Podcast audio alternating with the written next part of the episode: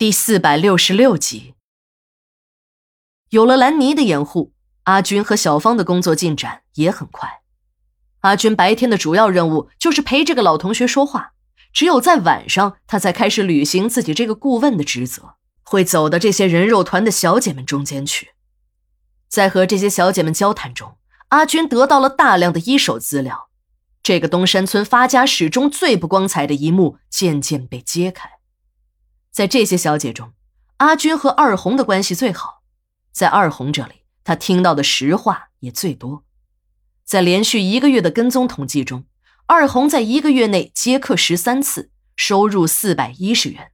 因为客房的租金都是由他们付的，所以这四百一十元的收入完全属于二红。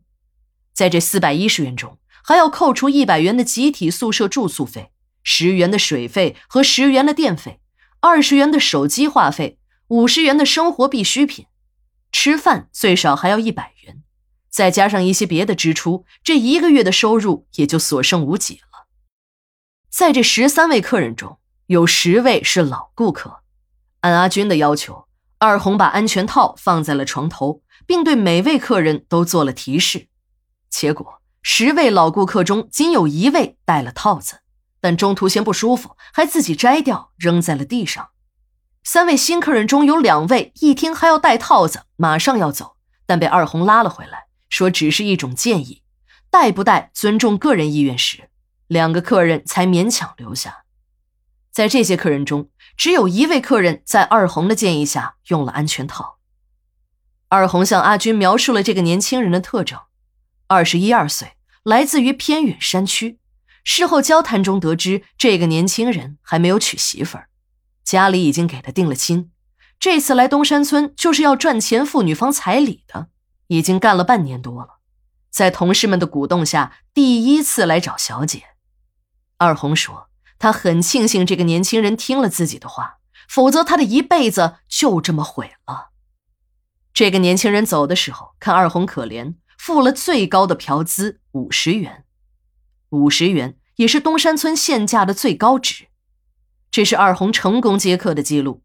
在另一份记录中显示，在这一个月中，进二红房间咨询过的总共有五十六人，这些人中有二十人一见二红瘦的皮包骨头，立刻转身走人，还有二十二人要求二红把特种弹力裤脱下去，被二红拒绝后，以这种只露一个洞坐着不爽为由离开了。有八个人想用神游，并要付双倍的工资。二红怕自己的身体太弱，经不起连续几个小时乃至一宿的折腾，拒绝了。剩下的六个人中有四个在二红的身上从上到下的闻了一遍，使劲的在二红的胸上捏了几把后，说有异味，淫笑着离开了。另外两个更离谱，在二红的身上蹂躏了一会儿后，以太瘦不够爽为理由拒付嫖资。另一个终端的小姐接客记录更是搞笑。阿军在调查这些事情的时候很是小心，虽然他的头上有东山村老总王大富亲封的顾问头衔，他可以打着调查小姐们生活、收入等名头进行，可毕竟自己是在调查人家，所以只能是找一些较为稳妥的对象进行。还好，这些小姐们都是穷苦人出身。再加上阿军总是能把承诺给这些小姐的奖金兑现，这调查一直都进行的很顺利。经过细致的调查，阿军知道，在东山村的这些小姐们中，像二红这样的晚期艾滋病患者有几十人。当然，这只是人肉团老村部驻地的统计数据。那些在大街小巷中打游击的、发廊、洗浴中心的、酒店旅馆里的。还有一些更隐蔽娱乐场所中的小姐，更是多如牛毛，根本无法统计。可以肯定的是，这些已经感染上了艾滋病病毒的高危人群，没有一个登记在册的。这些外围问题，阿军的同事马哈鱼已经到本地的疾控中心去查阅过相关资料。官方数据表明，东山村虽然人口稠密，在一块巴掌大的地方上聚集了近二十万的人口。可这里没有一例艾滋病病例，是一块不折不扣的净土。